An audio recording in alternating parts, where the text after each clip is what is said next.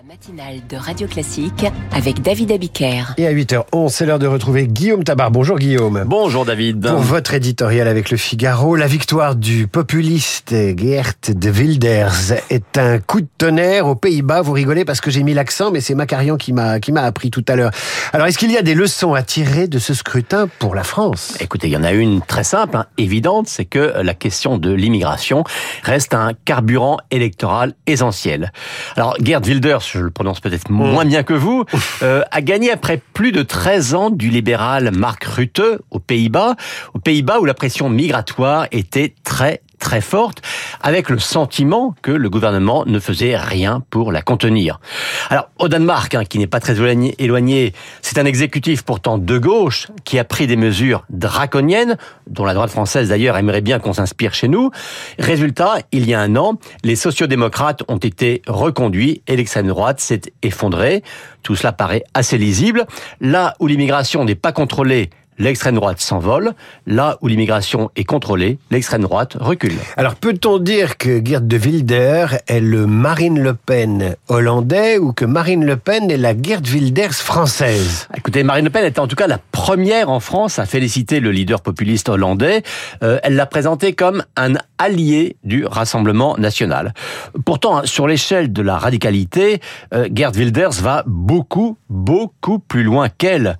Euh, la députée Dena Beaumont elle, ça fait des années qu'elle s'efforce de ne plus mériter l'étiquette d'extrême droite et de soigner son image de respectabilité. Le Hollandais, lui, eh ben, euh, il n'a pas fait de la dédiabolisation son horizon. Au contraire, il a mené une campagne au canon contre l'immigration, bien sûr, mais aussi contre l'islam, contre l'écologie, contre l'Europe. Là où elle cherche à rassurer, lui a assumé de cliver. Et euh, ça lui a réussi, hein, même si pour arriver à former une coalition, donc pour devenir Premier ministre, il va quand même lui falloir mettre de l'eau dans son vin. Mais si Marine Le Pen se réjouit, c'est bien sûr parce qu'elle voit dans ce vote hollandais le signe d'une vague européenne dans laquelle la France aurait aussi toute sa place.